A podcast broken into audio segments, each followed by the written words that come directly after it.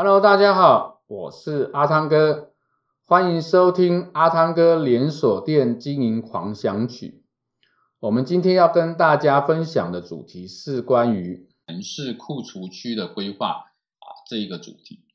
那我想门市库存区规划要分为几个部分啊，第一个部分是在前场的部分，前场我们除了原本在陈列的这个商品货架之外呢，我们也会有一些柜子或抽屉。可以来进行这些库存区域规划。那一般我们啊会把这些啊规划呢，在一个平面图里面显示出它的位置，然后呢标列出啊这些库存的这个编号，然后呢让大家能够按照这个编号啊跟规则来去进行这个库存。好，那到了后场去呢啊，你的后场在仓库里面，你出就。要分为几个部分，第一个部分就是你啊商品要补货上架的这些啊库存的这个区域的一个规划，再来就是你有一些要待确认的商品，比如说它可能啊有这个报要报废的，有要退回去给厂商的，有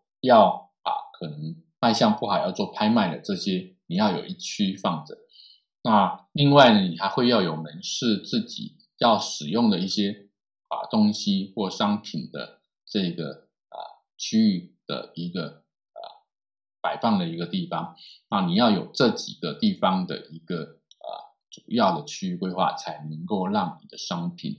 呃让你的库存能够有一定的规则来去摆放。那如果你的库存区没有一定的规则来去摆放的话呢，你就会造成可能我们之后啊要退货的时候漏退了。或者是我们要补货的时候，以为没有东西的，就再进货进来，就造成啊库存过高的一个现象。啊，这个是很重要部分。所以在我们门市库存区规划，一定要规划得很好，然后呢，让每一个人都按照这样的一个啊规则来去做库存的一个摆放跟啊